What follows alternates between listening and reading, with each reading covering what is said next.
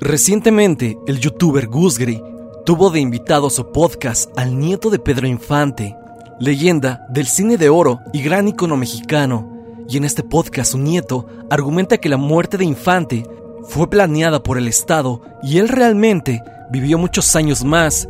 Y la tumba del Panteón Jardín en la Ciudad de México realmente alberga los restos de otra persona. Es por esto mismo que puse manos a la obra y realicé este iceberg, este que ya tenía tiempo prometiéndoles, y es sobre el cine de oro mexicano, la época dorada del cine nacional, donde salieron personalidades icónicas, donde se hicieron películas inmortales que incluso generaciones recientes conocen, y donde los ojos del mundo estaban puestos dentro de la industria cinematográfica mexicana. Esto por lo bien que se hacían los largometrajes, pero también esta misma era de ensueño tiene su lado oscuro. Tiene leyendas urbanas, mitos y conspiraciones que pueden sorprender a más de uno, por lo que se atreven a desafiar. Así que sin más dilación, pasemos con el iceberg del cine de oro mexicano. Recuerda que yo soy Stan y continuemos con el video del día de hoy. La suerte del cine de oro mexicano. Ver a través de las cintas del tan conocido cine de oro mexicano es ver a través del tiempo en donde todo parece más bello y tranquilo, a diferencia de nuestro presente tan caótico.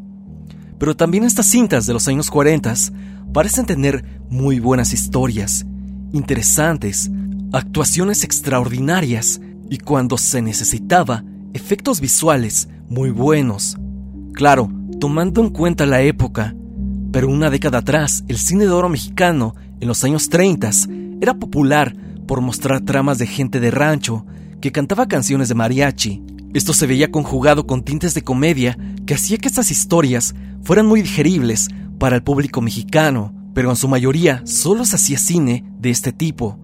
Pero a finales de los 30 iniciaría uno de los conflictos más horribles que el ser humano ha presenciado, y me refiero al segundo conflicto mundial. Los principales involucrados en la contienda era Alemania, que pertenecía a las potencias del eje junto con Italia y Japón, y los aliados, donde estaba Gran Bretaña, Francia, Estados Unidos y demás países. Este conflicto hizo que especialmente Estados Unidos hiciera mucha propaganda en contra del enemigo alemán. Esto se veía en caricaturas y películas. Aquí pasaron dos cosas. Estados Unidos pretendía que su vecino del sur, es decir, México, estuviera de su lado en este conflicto, ya que por esa época México se presumía que tenía cierta inclinación por Alemania. A su vez, también Estados Unidos tenía problemas con México, ya que en ese momento se había llevado la expropiación petrolera y Lázaro Cárdenas había expulsado a las petroleras estadounidenses y británicas. Estados Unidos entonces pretendía limar asperezas e hizo un tratado con México, el cual iba a darles diferente tipo de beneficios, tratados comerciales y de desarrollo cultural. Esto último involucraba al cine. Los vecinos del norte apoyarían a México, dándoles presupuesto para varias películas, siempre y cuando en algunas de ellas se viera el apoyo hacia los aliados y a la condena hacia las potencias del eje, especialmente a Alemania. Esto se hizo primeramente a forma de documentales, en donde se veía el presidente mexicano de aquel entonces Manuel Ávila Camacho dando su apoyo a Estados Unidos, pero también este mismo presupuesto emergente de Estados Unidos provocaría una mejor calidad en las producciones mexicanas, aparte de que se podía ver una diversidad de actores, ya que llegaban a la escena muchos actores emergentes de otros países debido al mismo conflicto. Y es esto mismo lo segundo que provocó la época del cine de oro mexicano, y es que todo el presupuesto de, por ejemplo, Estados Unidos se iba en armamento y demás gastos militares. Lo mismo pasó con Francia, que en aquellos años hacía mucho cine, pero que recordemos en aquel tiempo estaba invadido, por lo que la cantidad de películas se mermó en esos dos países y muchos otros también reducieron sus producciones por la guerra. Y eso mismo hacía que las películas mexicanas se vieran mucho más, llegaran a más países, esto aunado de que tenían muy buen presupuesto, ya que productoras estadounidenses metían dinero a las mexicanas y provocaron así que se generara mucho dinero y por ende se comenzaran a hacer más y más películas, haciendo así una industria prominente donde actores, escritores y directores fueron reconocidos en todas partes del mundo, en especial en Latinoamérica, donde se exportaban cientos de películas y música mexicana. Es así como después del conflicto, los recursos puestos en México fueron decayendo y la época de oro pasó poco a poco, y Estados Unidos nuevamente entraría en escena con sus films. Es así como la época del cine de oro mexicano nació y falleció casi al mismo tiempo que el conflicto mundial. Ahora solo yacen esas películas inmortales que hablan perfectamente de un momento determinado en México, algo que sin duda jamás volverá a ocurrir nuevamente. Dime en los comentarios si tú conocías cómo es que se dio el nacimiento de la época del cine de oro mexicano. Antonio Pedro es Pedro Infante. Si hay un icono de la época del cine de oro mexicano, el cual venga automáticamente a tu mente cuando lo mencionamos, es sin duda el ídolo de México, Pedro Infante, nacido el 18 de noviembre de 1917. Infante no solo fue un increíble actor, sino también un muy buen cantante que lo hacía un artista completo. Él venía prácticamente de la nada, era carpintero en su natal Guamúchil, Sinaloa, donde gracias a este oficio crearía su propia guitarra y gracias a esta comenzaría a cantar y a tocar. Sería conocido rápidamente en su comunidad como un muy buen cantante. Sería su esposa María Luisa León la que lo motivaría a mudarse a la Ciudad de México para buscar fama y el resto es historia. Participaría en múltiples películas, interpretando a muchísimos personajes interesantes, de los cuales destacan Pepe el Toro, Pedro el Bueno en Dos tipos de cuidado, Luis Antonio García en Los Tres García y su último papel como Tizoc. Esto por decir tan solo algunos de sus personajes, ya que apareció en 60 películas y grabó alrededor de 350 canciones. También algo que casi no se habla es que él hacía giras alrededor de todo México y toda Latinoamérica. Él era un artista completo en toda la extensión de la palabra. Por eso mismo el mundo del espectáculo se sorprendió y escandalizó cuando se supo que después de despegar del aeropuerto de Mérida, Yucatán, a los pocos minutos de vuelo, la avioneta que pilotaba, que era un C-87 Liberator Express, se desplomó en un predio en el centro de la ciudad de Mérida, Yucatán. Se especula que Infante perdió el control al tratar de hacer una maniobra, aparte de que el avión tenía ciertos defectos que propiciaron el accidente.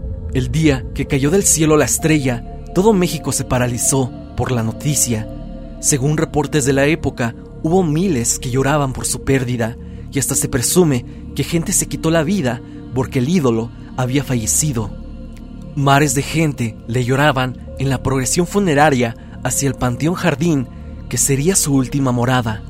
Amigos del ámbito del entretenimiento le dieron el último adiós y ahí terminó la historia de la leyenda.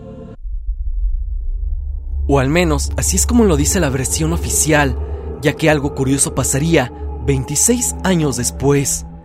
En 1983, un extraño empezaría a cantar en diferentes partes de México. En su mayoría eran clubs de poca reputación.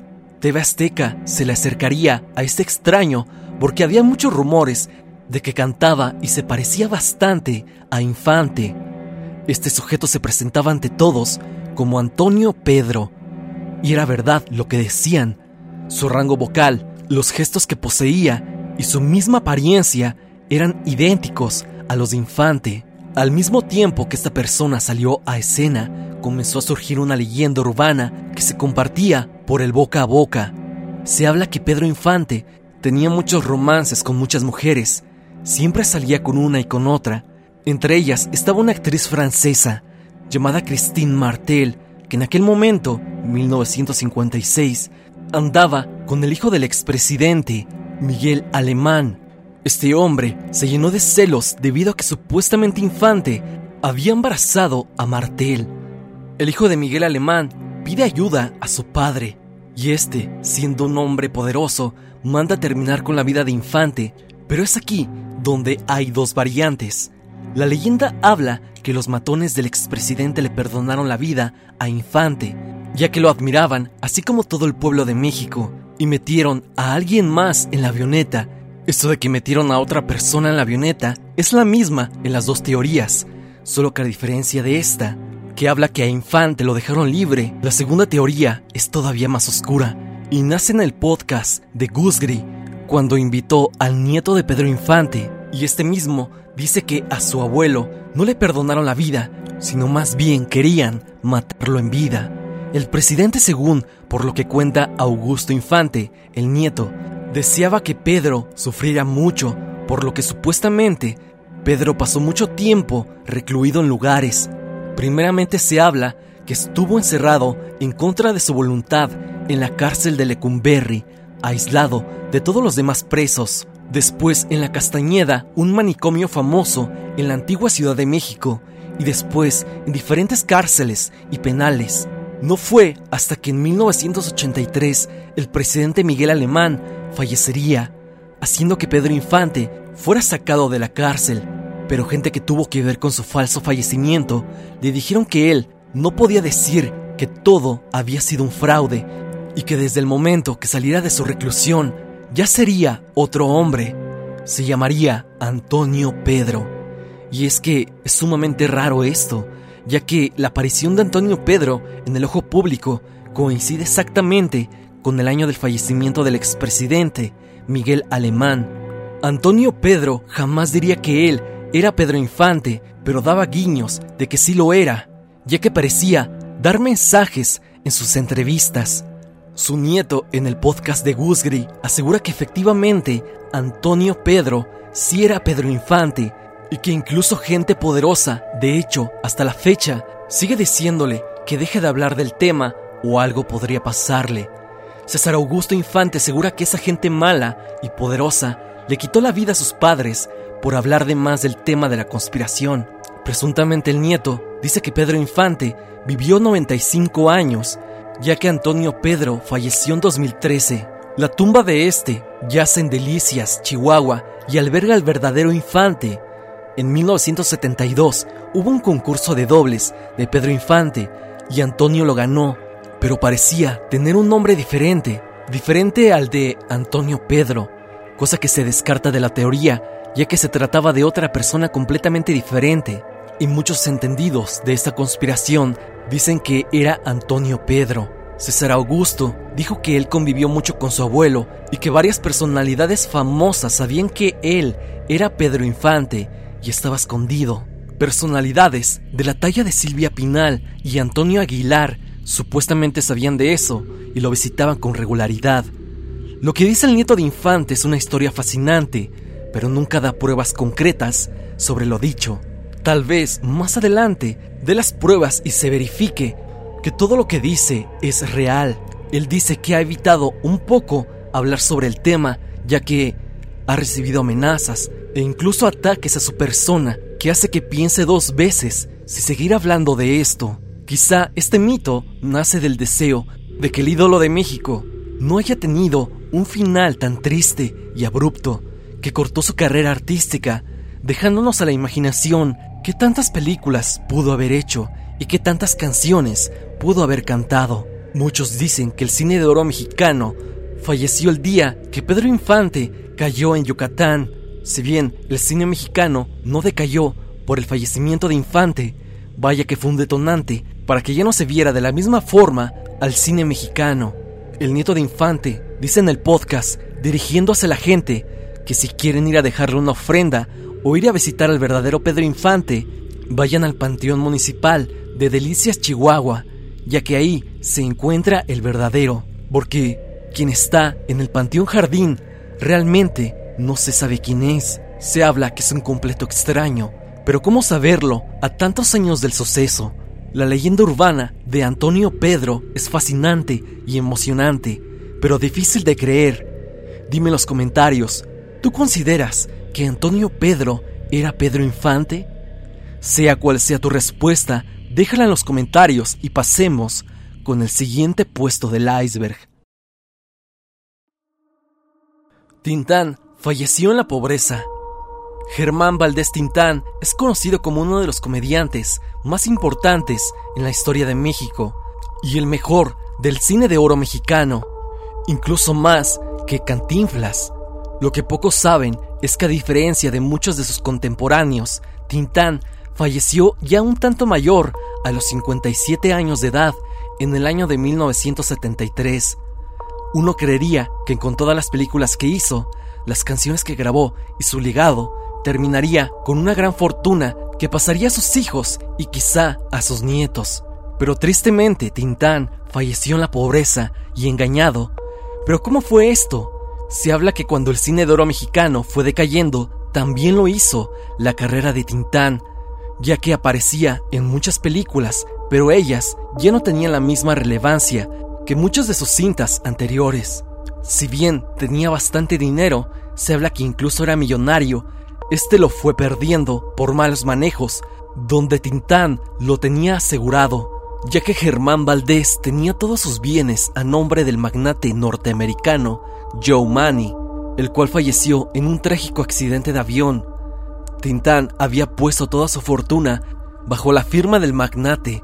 Esto lo había hecho el actor para evitar despilfarrar su dinero, ya que Tintán gastaba en muchísimas cosas, pero este movimiento por parte de él fue bastante desgraciado, o más bien infortunado, ya que se tenía que hacer todo un trámite y juicio para establecer si parte de los bienes de Tintán a nombre del magnate realmente eran del cantante.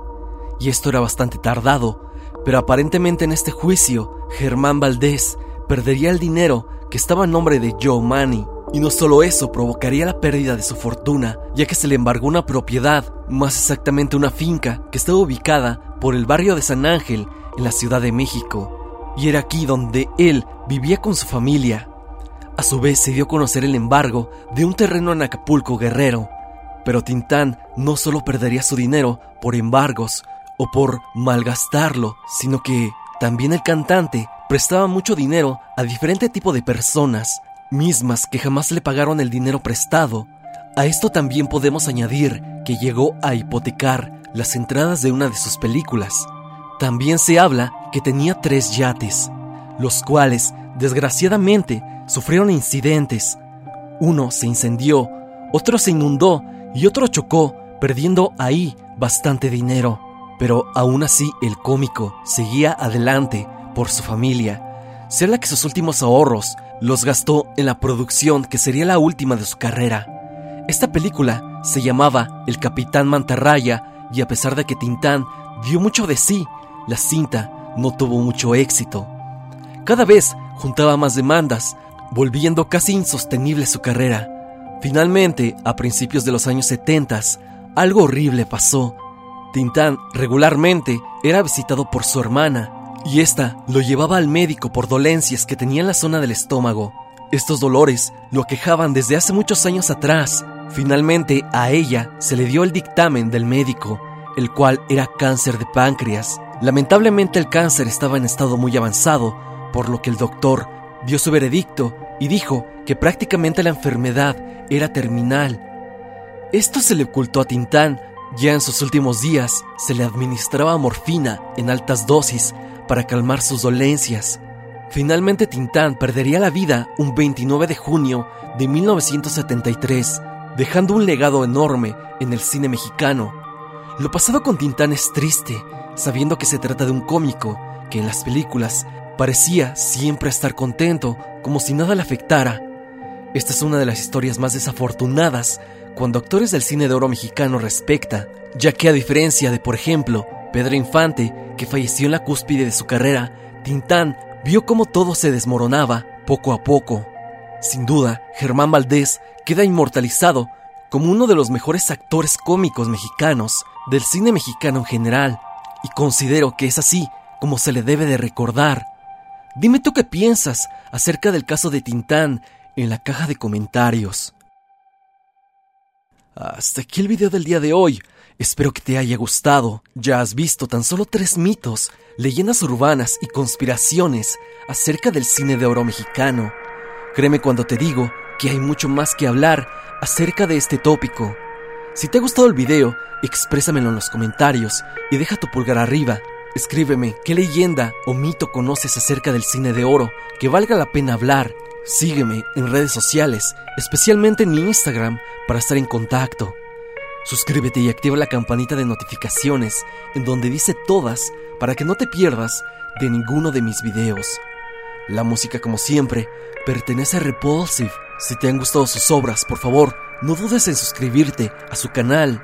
El link al mismo estará en la descripción. Sin más que decir, no te olvides de que yo soy Stan y te deseo dulces pesadillas.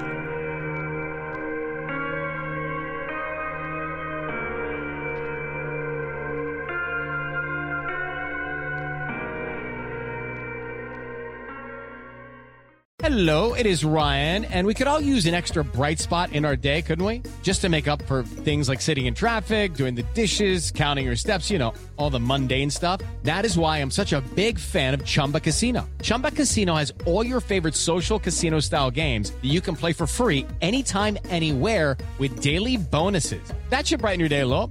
Actually, a lot. So sign up now at chumbacasino.com. That's chumbacasino.com. No purchase necessary. Group. Void were prohibited by law. See terms and conditions. 18 plus.